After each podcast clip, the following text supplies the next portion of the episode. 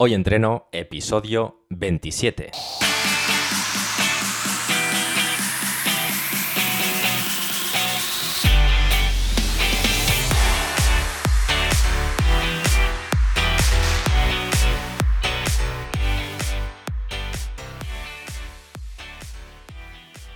Muy buenas y bienvenidos a Hoy Entreno, el podcast en el que entrevistamos a expertos del mundo de la salud y el deporte.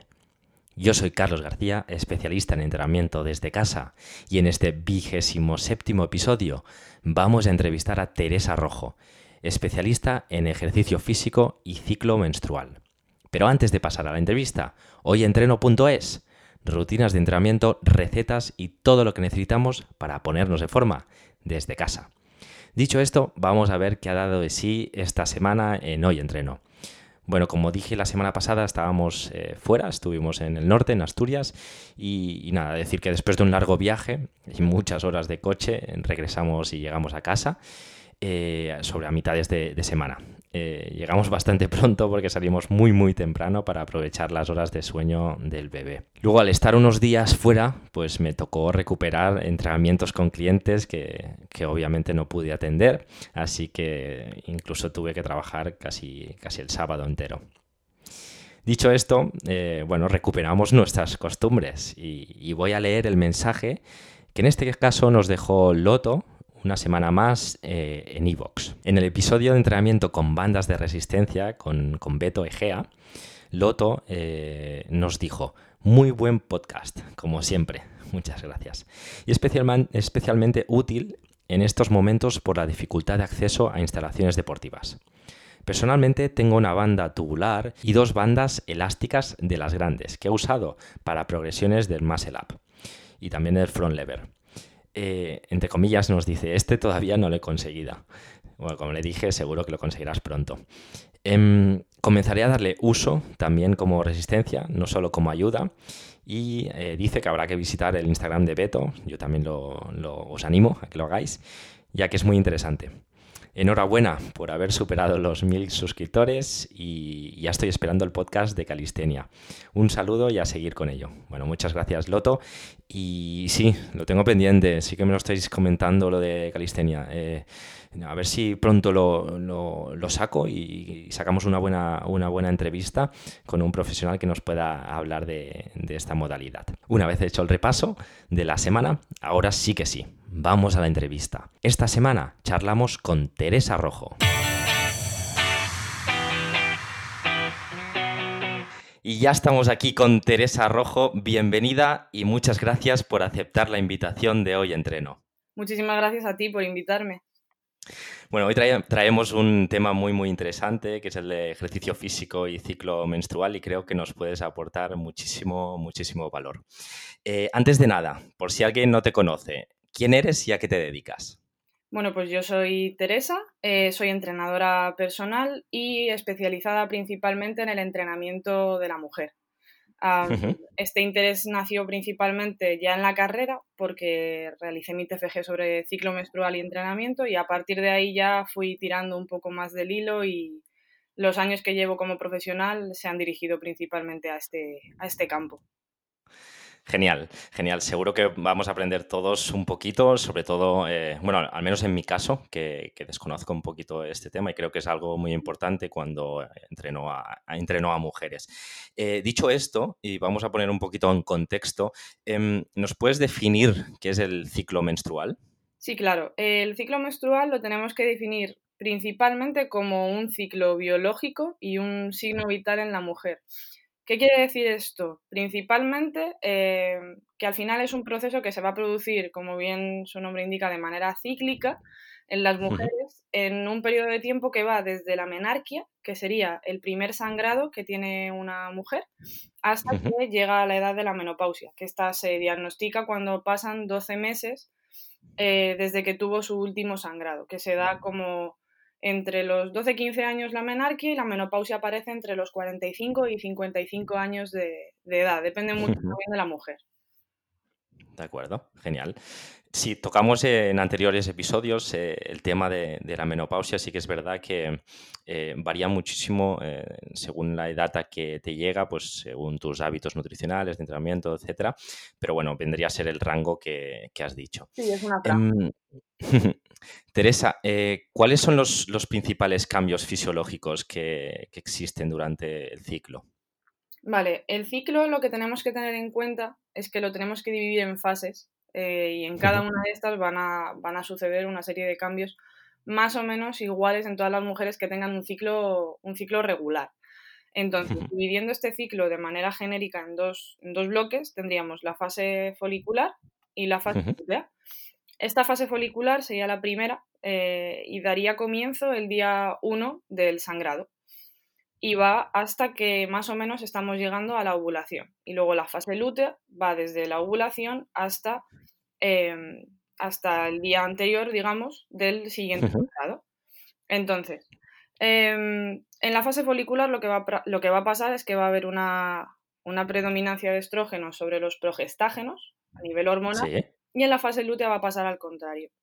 Luego al final en la ovulación ahí estaría el, el pico hormonal Em, y como el momento más idílico de la mujer es cuando mejor se va a encontrar. Lo que pasa es que luego, cuando se está acabando la fase lútea, es cuando estamos en los días previos al sangrado y luego el inicio de la folicular es durante el sangrado, los primeros días, y es cuando la mujer hormonalmente está en peores condiciones. Luego ya se dan muchos más cambios hormonales en los que tendríamos que tener en cuenta la sensibilidad a la insulina, el, metabolismo basal, eh, también influye mucho a niveles de ansiedad, de hambre, pero todo esto ya depende mucho de la sintomatología que tenga cada mujer y cómo le afecte. Entonces, hablar claro. se puede, pero claro, luego habría que ir preguntando mujer a mujer cómo le afecta.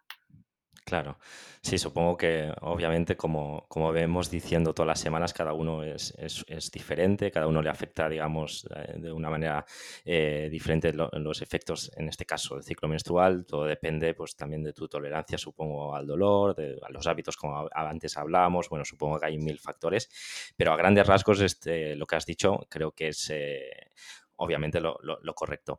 Em, supongo que una pregunta que te suelen hacer eh, clientas o, no clientas, sino compañeras también, es que si es recomendable o barra si se puede entrenar durante el sangrado. Sí, es una pregunta bastante habitual. De hecho, esto nace evidentemente de hace muchísimos años. Em, de hecho, hace décadas, no tantas, pero hace décadas se consideraba que la mujer durante ese sangrado no podía realizar actividad física. Directamente estaba como recomendado que no, que no hiciera nada. pero con el paso de los años, evidentemente, nos fuimos dando cuenta de que este sangrado no, no era una enfermedad, simplemente era consecuencia de las fluctuaciones hormonales de la mujer. Entonces, a día de hoy, ¿una mujer puede entrenar con el sangrado? Por supuestísimo que sí. Todo va a depender mucho también de la sintomatología que esta chica tenga en base a este sangrado. Quiero decir, hay, hay chicas que mm, por consecuencia hormonal o de hábitos alimenticios o, cualquier otro factor, durante estos días se encuentran muy mal. De hecho, eh, conozco muchas mujeres que tienen que estar encamadas, que yo siempre les digo, esto no es normal, ya tienes que ir al médico porque algo está, algo está fallando. Pero en caso de que estés en cama o estés muy, muy indispuesta, evidentemente no te voy a decir nunca, ve al gimnasio y entrena duro, que no pasa nada. No, hay que adaptarnos pero es verdad que no, hay, no habría ningún tipo de problema en cualquier mujer que no, que no tenga una sintomatología muy fuerte. Eh, eh, son unos días más de, tu mes. No, no, hay ningún tipo de fallo en ese sentido. De acuerdo. Bueno, habría que escuchar, supongo, nuestro cuerpo y Eso obviamente, obviamente si tenemos energía y fuerzas para, poder llevar un entreno eh, a cabo, pues eh, realizarlo. Y, me parece interesante lo que dices que, que hay chicas que cuando llegan, digamos, eh, esta, este ciclo, casi que no pueden casi hacer no nada, pero sino que están muy, muy, muy mal. y creo que que si es así, pues ah, quizás tendrían que, buscar eh, o herramientas o profesionales que, le hicieran ver o, entender que quizás no es tan tan normal eh, estar en estas condiciones tan, tan malas, digamos. Em, eh, hay una pregunta que me parece muy interesante que quiero hacerte. Es que si gracias a, o sea, hemos dicho que, claro, esto es un pez, una pescadilla que se muerde la cola. Si no entrenas, pues eh, obviamente no puedes ver si, si te va a mejorar tu estado. Pero, o sea, la pregunta es, ¿es posible combatir los dolores menstruales a través del ejercicio físico? Sí, esta pregunta también es, es habitual. Em, por supuesto que sí, pero también hay que decir que el ejercicio no va a ser eh, la píldora mágica, pero puede ayudar un montón, quiero decir. Entre los síntomas tanto premenstruales como menstruales, los principales suelen ser a nivel eh, físico, no tanto de, a nivel emocional, suelen ser sobre todo dolor a nivel bajo del abdomen, eh, pesadez en las piernas, retención de líquidos. Entonces, todo esto, evidentemente con un ejercicio físico adecuado a las condiciones, puede ayudar. Quiero decir, siempre se puede introducir. Yo en estos días, por ejemplo, chicas que a lo mejor sí tengan una sintomatología un poco más fuerte, suelo introducir un trabajo, por ejemplo, respiratorio, eh, un trabajo de abdomen, pero sin carga, predominancia del tren inferior, pero evidentemente a intensidades más bien moderadas, no tan altas, porque al final va a ayudar mucho a, a, a redistribuir esos dolores, a mejorar el flujo sanguíneo de la zona y puede aliviar eh, en parte esos, esos dolores. Pero es verdad que esto también va en consecuencia de, una buena alimentación. Si tú durante esos días aparte intentas alimentarte de una manera más inteligente y saber qué te puede sentar mejor o qué te puede sentar peor, puedes combatir estos, estos dolores ya de la forma más óptima posible. Vendríamos a, decir que quizás es un entrenamiento un poquito más suave, pero a lo mejor sería, es más interesante incluso entrenar suave que no hacer eh, nada, ¿no? Que, descansar. Y yo recomiendo antes moverte un poco, aunque sea dentro de tus posibilidades, que, que te quedes en la cama. Yo creo que siempre, siempre hay algo que se puede hacer y que va a ayudar a tu cuerpo. Semana tras semana eh, vemos la importancia de, entrenar la fuerza casi para todos los aspectos, eh, osteoporosis, menopausia, eh, incluso cáncer hemos tocado, etcétera. Bueno, casi en todos los campos. pero me gustaría saber si, si nos aporta también beneficios entrenar la fuerza durante el ciclo menstrual. En este caso, también te digo que sí. Al final el entrenamiento de fuerza va a ser medicina, lo, estamos demostrando. Sí que hay, hay, algunos estudios en los que se ha encontrado que, el entrenamiento de fuerza puede ayudar a mujeres con, sintomatología o incluso con patologías del ciclo menstrual, como por ejemplo el, síndrome de ovario poliquístico. Hay algunos estudios que ya están demostrando que a la hora de mejorar esa sintomatología ayudan bastante. Eh, al final es lo que siempre hablamos del entrenamiento de fuerza. Tú vas a ayudar en eso a mejorar eh, la calidad y, eh, de tu composición corporal, vas a tener menos grasa corporal, vas a tener una mayor masa muscular. Entonces, todo esto va a ayudar, evidentemente, a que, tu, a que tu metabolismo, de manera global, no simplemente a nivel de ciclo menstrual, funcione correctamente. Entonces, evidentemente, va a tener un beneficio sobre tu ciclo menstrual en caso de que seas mujer.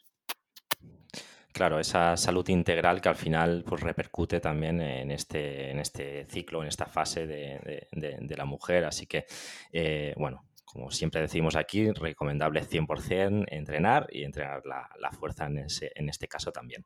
Em, hay un concepto que, desconozco, que me gustaría también que nos definieras, que es el, concepto de síndrome premenstrual. Eh, ¿a, qué, ¿A qué se refiere? Pues este síndrome premenstrual es justo de lo que estábamos hablando de esos días previos al, sangrado que tienen lugar al final de la fase lútea. Es cuando hormonalmente también la mujer se encuentra en, peores condiciones. Esto, este síndrome premenstrual, lo primero que hay que decir es que no, no es lo normal, no es lo que debería pasar en las mujeres de manera muy, muy grave, digamos, o muy intensa, pero los síntomas son básicamente unos síntomas tanto físicos como emocionales, eh, que se producen en la mujer antes de que llegue el, sangrado. Entre ellos están cambios emocionales, eh, sensibilidad a la hora de palpación en el pecho, aumento de peso debido a una, retención de líquidos y luego ya pueden aparecer dolores de cabeza, dolor abdominal, eh, puedes estar un poquito más irritable, pero es lo que te digo, al final eh, se da por hecho que la mujer tiene que tener estos síntomas, pero es que no es normal que los tenga. Si los tiene de manera muy, muy grave, es como lo de tener muchos dolores durante el sangrado. Tienes que ir al médico porque algo en ti está fallando y tienes que analizar qué es. Claro. Bueno, dicho este mensaje, si, si estáis escuchando y eres mujer y te, pasa esto durante estos días, pues eh, eh, ya sabes, pues al menos consulta y quédate con, descansada en el sentido de, si estás haciendo algo mal, pues que es posible cambiarlo y mejorar tu, estado de, salud y etcétera. Y que no sean unos días o unas semanas tan, tan, tan difíciles de llevar. Mm, eh, Teresa, ¿qué entendemos por ciclo eh, menstrual anovulatorio y cómo nos puede afectar? Vale, un ciclo menstrual anovulatorio principalmente es aquel ciclo en el que no se va a producir eh, la ovulación. ¿Cómo nos puede afectar? Al final, el ciclo menstrual no se va. sí, la consecuencia visual que tenemos es el sangrado, pero realmente lo que nos interesa de nuestro ciclo menstrual es la ovulación se tiene que producir de manera cíclica esa, esa ovulación en la mujer. Y de hecho se puede tener el, se puede tener el sangrado, pero no estar ovulando en un ciclo natural. Entonces es muy importante que una mujer eh, entienda cómo detectar esa ovulación durante su ciclo y que puede ser que a lo mejor tenga una serie de síntomas o de problemas a nivel de su salud y puede ser que la consecuencia sea esta, que no se está produciendo esa ovulación. Claro, de acuerdo. Muy bien explicado. Em, sigamos adelante. Algunas preguntas más que te quiero realizar. Y, una de ellas es, eh, que obviamente tampoco lo conocía, eh, ¿qué es el sangrado por depravación? Por deprivación, sí. Em, es que son conceptos que se están hablando mucho últimamente, pero son muy nuevos. Son nuevos para mí y, es algo con lo que llevo conviviendo muchos años, entonces es súper normal que no se conozca. El sangrado por deprivación es, un, es el sangrado que se produce en las mujeres que, toman la píldora anticonceptiva. ¿Por qué lo llamamos así? Porque, eh, como te decía, tú puedes tener el sangrado sin estar ovulando. También puede pasar con un ciclo menstrual, con sí, con un ciclo menstrual natural, es decir, que no tomes la píldora, pero en el caso de una mujer que tome la píldora, el sangrado siempre va a ser por deprivación, porque en, esa mujer no se va a producir la, ovulación. Al final, la píldora lo que va a hacer es, va a inhibir tus hormonas de manera natural, tus hormonas digamos que van a darle al botón de off, se van a apagar, no van a trabajar.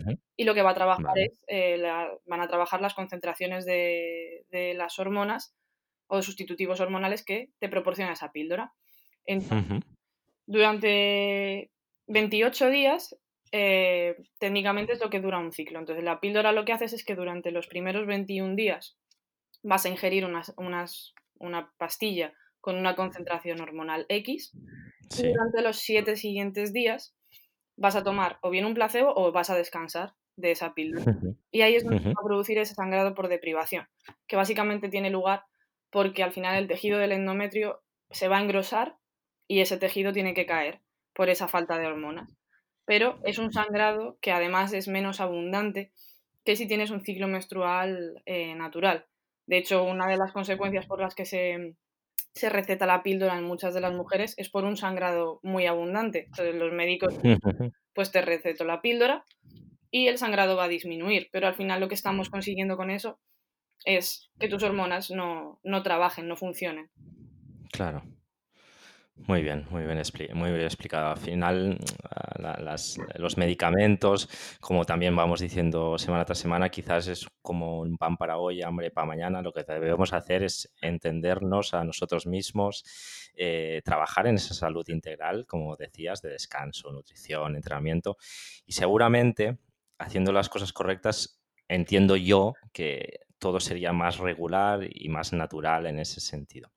Em, una pregunta que para mí eh, ha parecido muy interesante cuando estaba investigando también tu perfil y, este, digamos, nicho de mercado, que es, bueno, sería el ciclo menstrual, no nicho, quiero decir, esta fase de, mujer y deporte.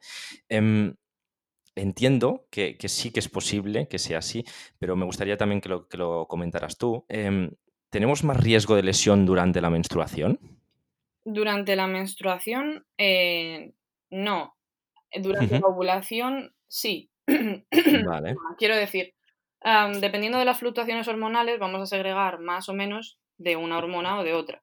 Entonces, es cierto que durante la ovulación se han encontrado picos de una hormona que se llama relaxina, que va a proporcionar una mayor, perdón, Sí, una mayor eh, eh, capacidad de laxitud, digamos, en tus ligamentos y en tus tendones. Entonces, vale. hay mucha, hay algunos estudios que sí que se han centrado en demostrar que durante, en, que, que en las diferentes fases de este ciclo menstrual haya o no un mayor porcentaje de, de riesgo de lesión.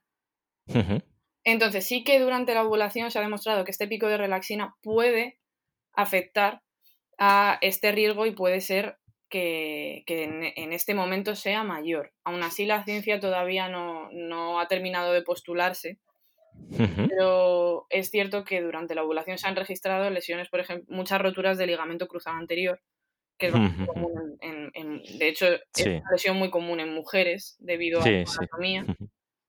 Entonces, además, se ha demostrado que durante la ovulación puede haber un mayor riesgo. Pero, como te digo, la ciencia todavía está un poco que sí, que no con esto.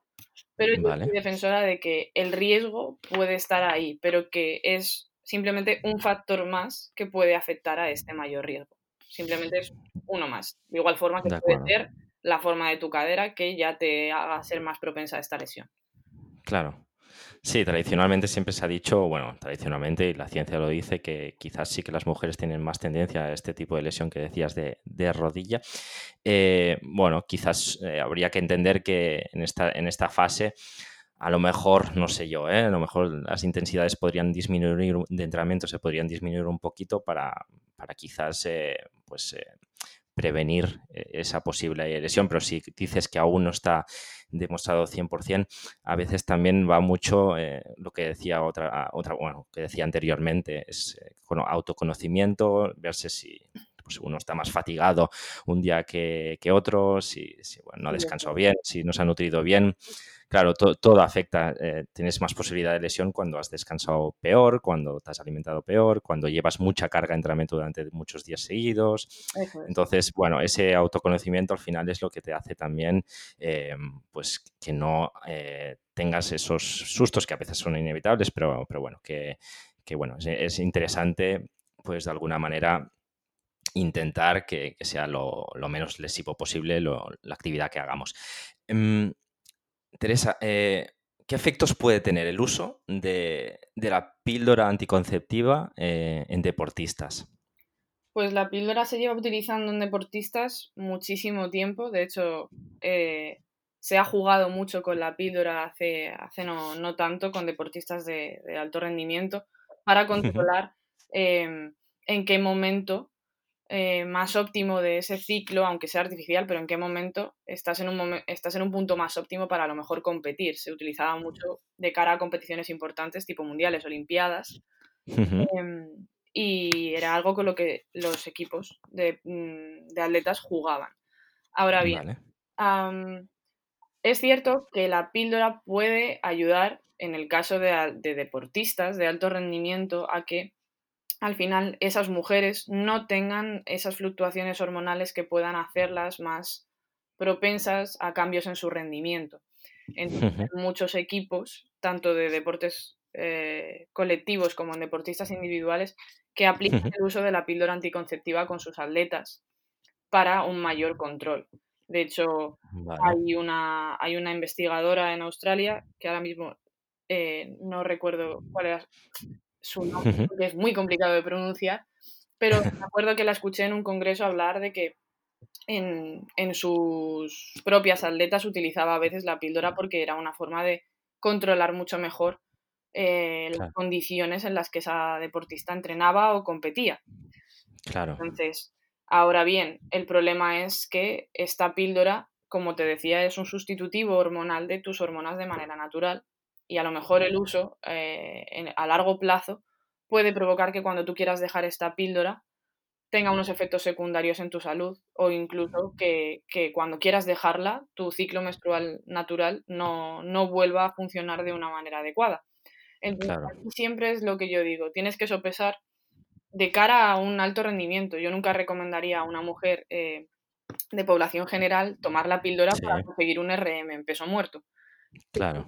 Eh, hay que tener en cuenta que hay deportistas que se están jugando pues salario O, su, calidad de vida como deportista en una competición. Entonces yo entiendo que ahí tienes que saber jugar un poco con las condiciones. Tienes que poner en la balanza el riesgo-beneficio que te va a dar utilizar eh, esta medicación y sopesarlo. Si te compensa, puede ser que consigas un mayor rendimiento si tomas la píldora anticonceptiva, pero yo personalmente no estoy muy a favor de, esta aplicación.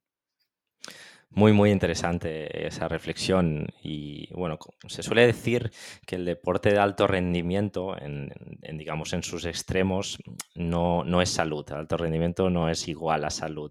¿Por qué? Porque llevamos al, cuerpo a unos límites insospechados, incluso no, no, no, no es equivalente, ¿eh? pero incluso a, incluir en nuestro cuerpo eh, eh, bueno, estrógenos o típicos de tipos de incluso drogas, pero quiero decir que al final el deporte de, alto rendimiento, como bien dices, está pensado quizás para un ciclo de tiempo cortito, donde un deportista quiere darlo todo se está jugando, como bien decías, pues eh, sus ganancias, su pan, su, su, eh, bueno, sus próximos años y además incluso en Juegos Olímpicos que es de, cada cuatro años, que puede ser que solo te toque hacer uno o dos, como muy máximo tres eh, ciclos de estos. Entonces, bueno, quizás en ese, en ese perfil de, o en este sí, perfil de población, pues podría ser interesante. Claro, lo que hay que tener muy en cuenta también que es que no hay, hay dos caras de la moneda con el ciclo menstrual en rendimiento y es por un lado el uso de la píldora y luego, por ejemplo, tienes el otro caso que es directamente eh, que tu ciclo menstrual deje de, funcionar, incluso usar la píldora. Quiero decir, hay, hay, disciplinas en las que a lo mejor eh, tu peso es, eh, es un dato importante. Quiero decir, las, mujeres que compiten en gimnasia rítmica o deportes de lucha que tienen que dar un pesaje para poder competir en su categoría. Puede ser que, se produzca esa pérdida del ciclo menstrual sin, la medicación de por medio por, por una baja ingesta calórica, por un sobreentrenamiento. Y el problema, ahí sí que te digo que puede haber muchos más problemas de salud, porque al final estás, directamente es que estás apagando tus hormonas sin ninguna ayuda de ningún químico. Claro. Simplemente está dejando de funcionar en ese sentido. Y esto sí que tiene consecuencias a nivel de tu salud que, de hecho pueden ser bastante irreversibles, por ejemplo, fracturas o osteoporosis. Y aquí ya entramos en, otro concepto del, alto rendimiento que sí que me parece mucho más preocupante que el, que el consumo de, la, de la píldora anticonceptiva. Bueno, tradicionalmente ha, ha habido mucha, mucha controversia, sobre todo en gimnastas, como decías, en femenino o rítmica, que al final son niñas casi, eh, de la antigua URSS o incluso la China actual, etcétera, donde se han retrasado de manera muy exagerada también esa maduración. Y no sé si vendría relacionado en ese sentido ese sobreentrenamiento, como decías, que hace que quizás todo se se vaya hacia unos años más hacia atrás y haga que esas condiciones físicas eh, obviamente eh, favorezcan en ese deporte, eh, porque al final quien gana o quien tiene mayor rendimiento es la, chica que es pues, quizá más menos pesada, más ágil, etcétera. Y no sé si vendría un poquito acorde a lo que estabas diciendo. Eso es, justo. Lo que tú dices del retraso de maduración, básicamente ese retraso se consigue porque en los, en los años que te decía em, que la menarquia parte de entre los 12, 15 años más o menos. En esos años, las chicas, por ejemplo, en la gimnasia rítmica, a esa edad estás en un momento muy importante a nivel de rendimiento. Entonces, si en esos años entrenas en exceso y además no le proporcionas a tu cuerpo la cantidad de, de, de macronutrientes. De descanso. De descanso y, le, tienes a la niña sometida a un gran estrés. El ciclo menstrual lo, lo, lo, más probable es que ni siquiera aparezca. Es decir, ni siquiera empiece a tener ese ciclo. Y al final el ciclo, una de las cosas que va a provocar son que van a empezar esos picos hormonales de estrógenos y de progestágenos que van a dar como consecuencia una serie de cambios físicos que en algunos deportes no se quieren, como por ejemplo el aumento del pecho, el ensanchamiento de caderas, el aumento del peso, de acumulación de grasa, que son cosas que de manera natural en la mujer tienen que ocurrir, pero a lo mejor en un alto rendimiento no interesa que tengan lugar. Claro.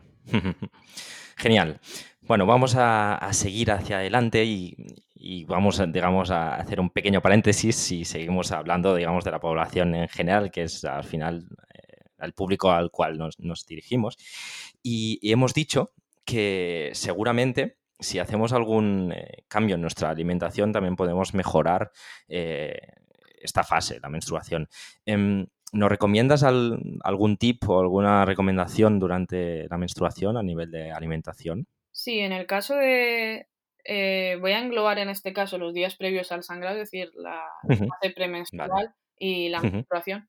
En estos, en estos días sí que recomendaría a las mujeres de manera bastante inteligente, porque suele funcionar, reducir la ingesta de productos eh, inflamatorios, es decir, ah, una gran cantidad de harinas, de cereales, este tipo de productos, si los eliminamos durante esos días, es lo ideal.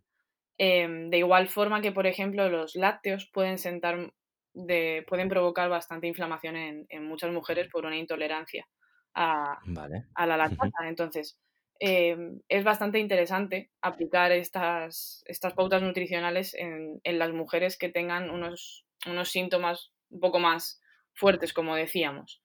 Eh, pero al final, claro, el problema está en, te estoy diciendo que durante los días previos al sangrado o durante el sangrado no comas productos inflamatorios, pero es que tus fluctuaciones hormonales, lo que te está pidiendo el cuerpo son esos productos inflamatorios.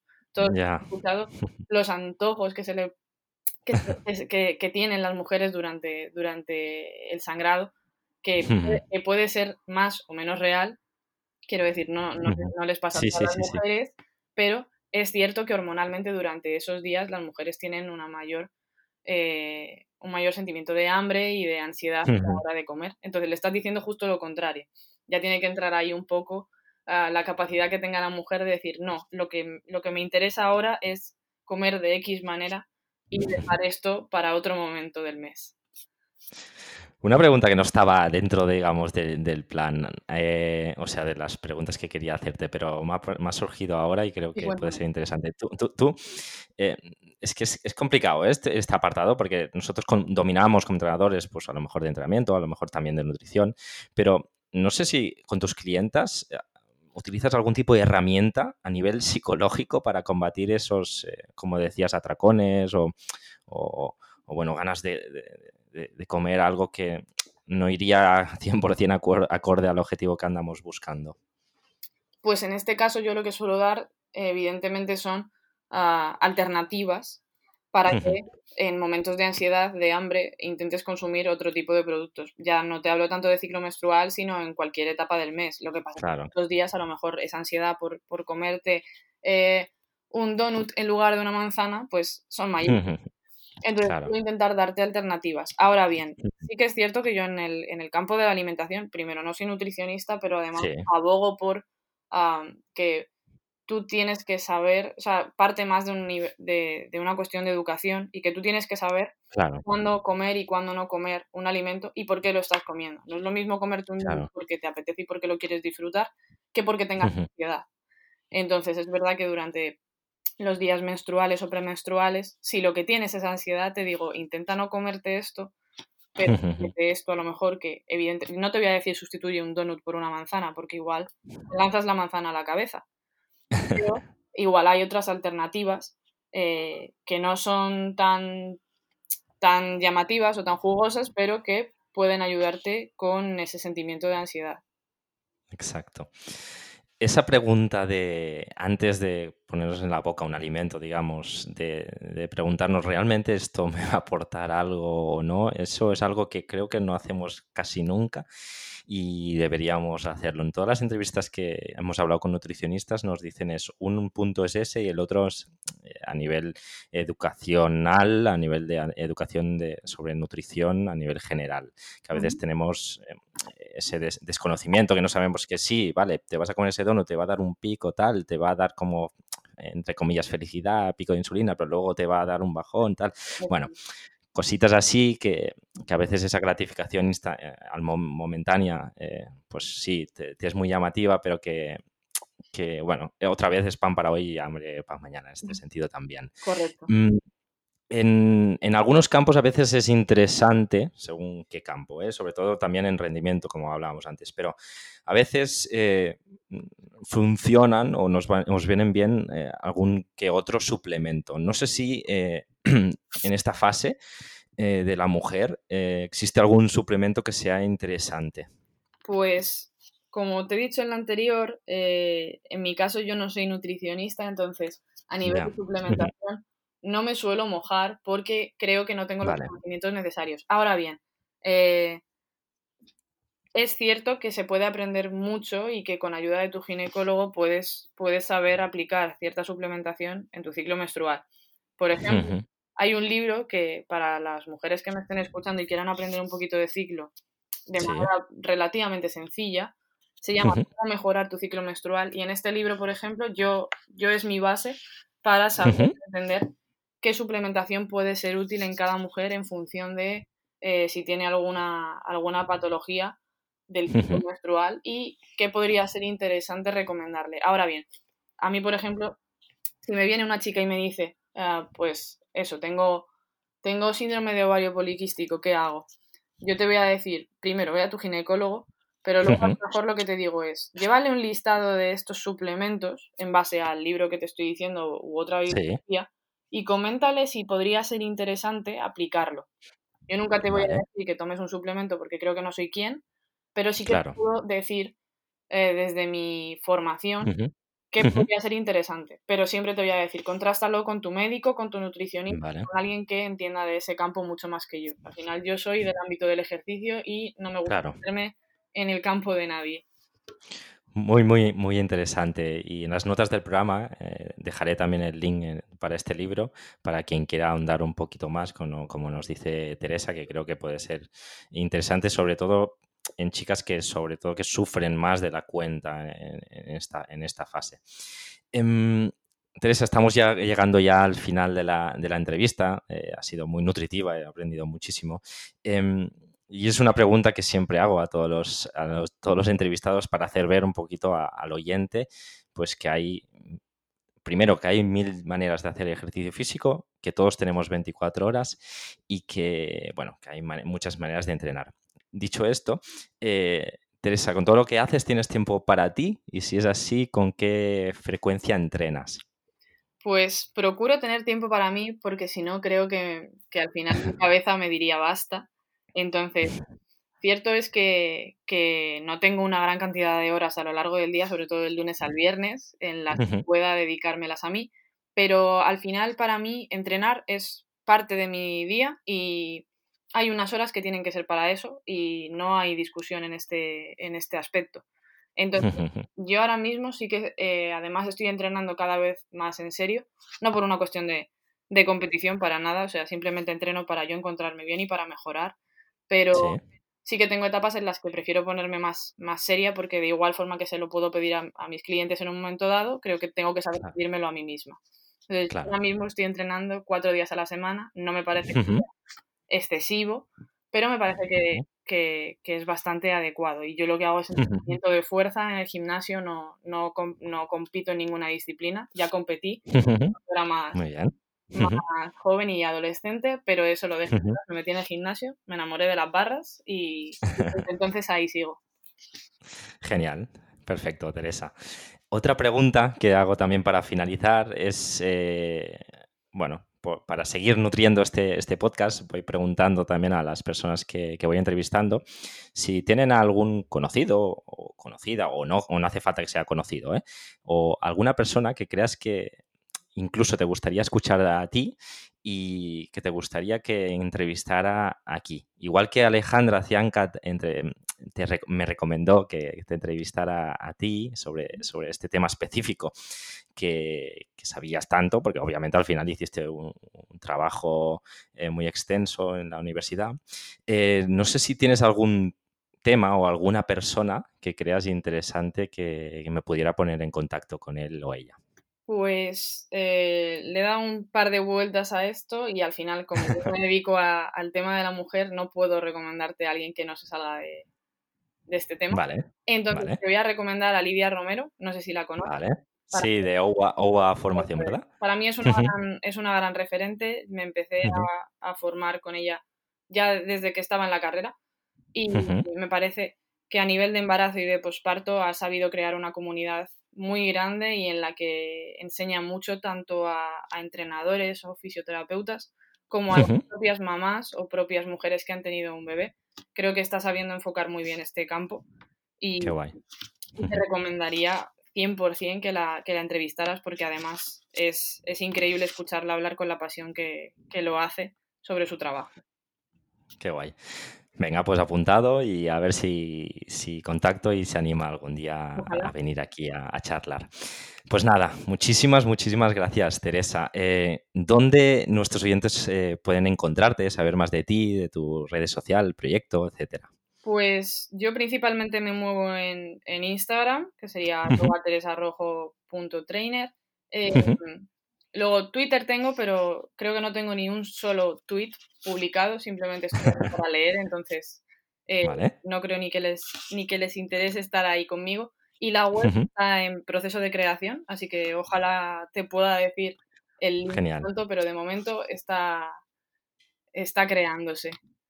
Vale, bueno, de momento eh, en las notas del programa dejaré el link de, tu Instagram sobre todo y si cuando más adelante lances la página web y me quieres enviar un mail para que ponga también el link, pues ahí, ahí lo pondré. Vale, Pues nada, eh, nada, eh, otra vez, Teresa, que pases al final, el final de domingo genial y nada más, que muchas, muchas gracias otra vez.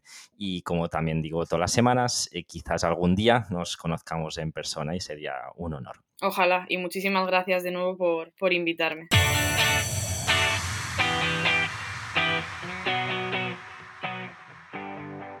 De Teresa he aprendido muchísimo eh, sobre el entrenamiento, en este caso, eh, y ciclo menstrual. Así que nada, agradecer desde aquí y espero que también eh, haya sido de interés para, los oyentes, seguro que, que, sí.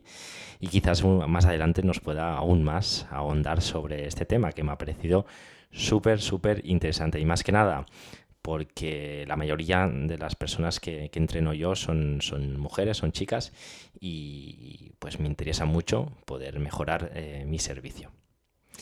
Y nada más, espero que, como he dicho antes, eh, te haya gustado la entrevista y si es así, te animo a que te suscribas al podcast para no perderte el episodio de la próxima semana. Os quiero agradecer vuestras reseñas positivas tanto en iVoox como en iTunes y por último, decirte que si accedes a hoyentreno.es, te puedes unir a nuestra comunidad de entrenamiento. Nada más por hoy. Espero que tengáis un gran día y nos escuchamos la semana que viene. Hasta luego.